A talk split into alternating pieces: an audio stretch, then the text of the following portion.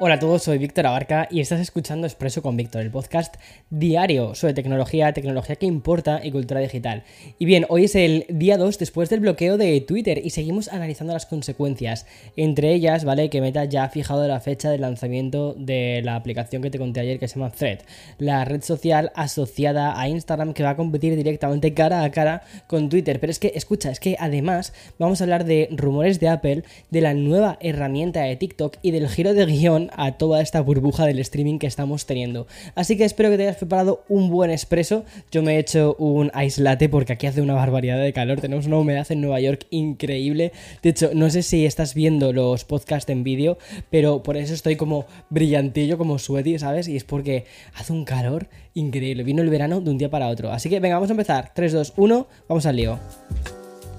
Another day is here and you're ready for it. What to wear? Check. Breakfast, lunch, and dinner? Check. Planning for what's next and how to save for it? That's where Bank of America can help. For your financial to-dos, Bank of America has experts ready to help get you closer to your goals. Get started at one of our local financial centers or 24-7 in our mobile banking app.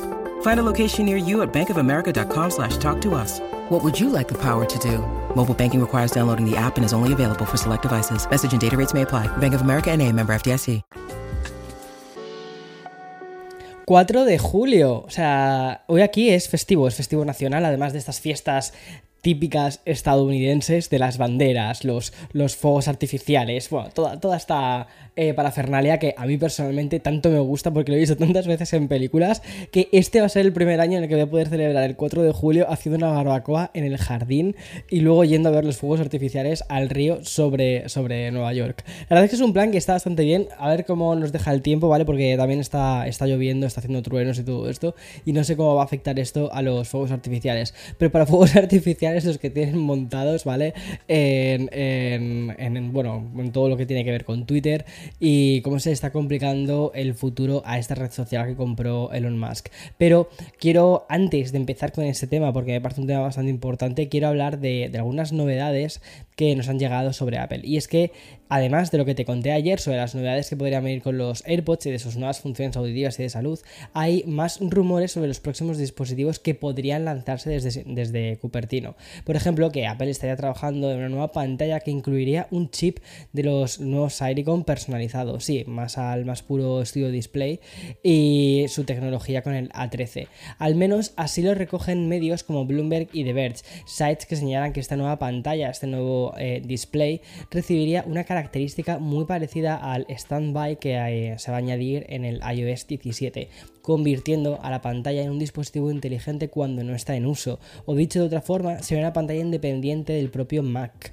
Y para entenderlo un poco mejor, ¿vale? Quizás deberíamos volver a ese futuro iOS 17 del cual dentro de nada voy a lanzar un vídeo sobre todas las novedades que me he encontrado que me gustan más y poniéndolas a prueba las cosas que he contado en la keynote, ¿vale? Utilizándolas después en el día a día, después de unas cuantas semanas, las implicaciones que esto tiene. Bueno, pues es que Apple anunció la función Standby, la cual permitiría a los iPhones funcionar como si fuesen pantallas inteligentes dependiendo de si, estás, están conectados o girados de forma horizontal.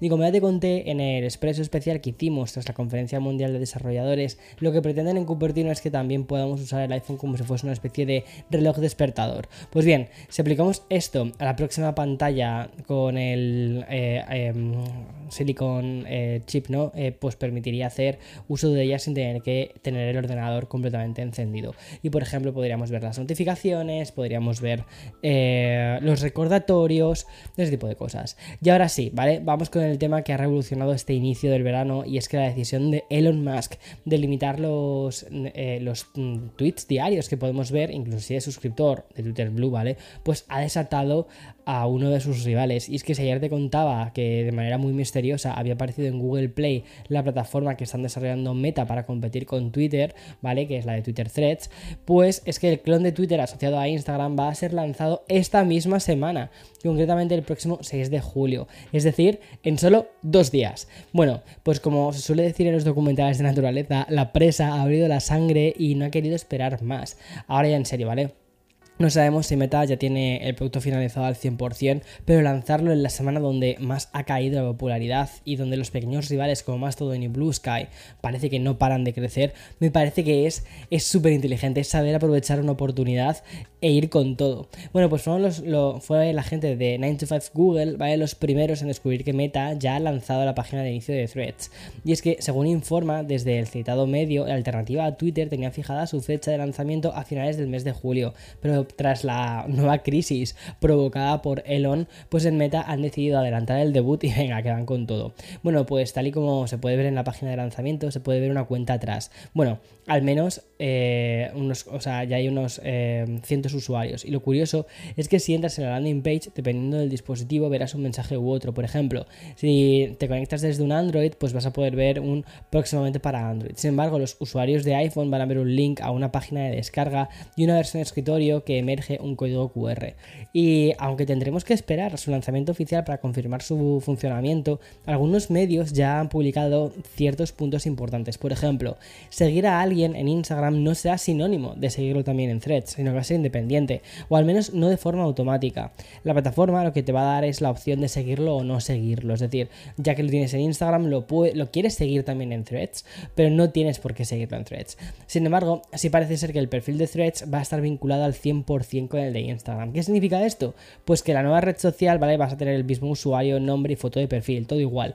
Además, si bloqueas a alguien en Instagram, también va a ser bloqueado de threads. O sea, a mí personalmente esto me gusta muchísimo. Me parece que ojalá funcione, porque a mí Instagram me encanta, creo que es de mis redes sociales favoritas. Y eh, una red social que parte de Instagram me, gusta. Bueno, y antes de pasar a otras noticias, es importante que me haga eco de las consecuencias que no solo han afectado a los usuarios de Twitter, sino también al funcionamiento mm, normal, ¿vale? De Internet. Me explico. En primer lugar, estamos viviendo un colapso de una de las herramientas más usadas que muchos medios de comunicación y profesionales utilizan, que es TweetDeck, que es una herramienta de gestión de redes sociales que permitía administrar muchísimas cuentas a la vez desde una sola interfaz, además de programar publicaciones, clasificar y organizar los hashtags, listas, búsquedas, en definitiva era una versión de Twitter muy pro orientada sobre todo para marcas, empresas, periodistas y también para community managers. Y es que el caso es que TweetDeck se vio afectada por el límite impuesto este fin de semana por Elon Musk hasta, hasta ayer. Y es que esta valiosa herramienta también ha sufrido no solo el bloqueo, sino que parecía directamente que no funciona. Pero como el Twitter de Elon Musk es una montaña rusa, pues acabamos de conocer otro giro de, guion, que aunque sea un giro, no deja de ser algo que podíamos imaginar. Y sí, me estoy refiriendo a que mm, TweetDeck pues va a pasar a ser de pago y no solo eh, bueno, de hecho solo vas a poder utilizarlo si cuentas con una suscripción de Twitter Blue. Y además de esto, ¿vale? Como te decía también, ha habido una consecuencia más genérica, y es que el buscador de Google ha pasado a mostrar el 50% de enlaces de Twitter que mostraba el viernes pasado. Obviamente, esto se ha producido por el bloqueo de Elon Musk, ya que no permite a los que no estén registrados ver sus tweets. Bueno, hablamos ahora de la matriz de Twitter, de, perdón, de, TikTok, y es que ByteDance ha presentado una nueva aplicación a la que han bautizado como Ripple y cuya función principal es facilitar el trabajo de los TikTokers. Si eres creador de contenidos como usuario de TikTok, ya sabes que uno de los trabajos más complicados para los TikTokers es el de agregar una banda sonora a la publicación. Y cuando digo banda sonora es tener que aprender edición de audio digital. Bueno, pues con el fin de mejorar esta labor de los creadores de contenido, ByteDance ha lanzado esta app que se llama Ripple. Como esta herramienta, ¿vale? Aunque te suena a inteligencia artificial, ¿vale?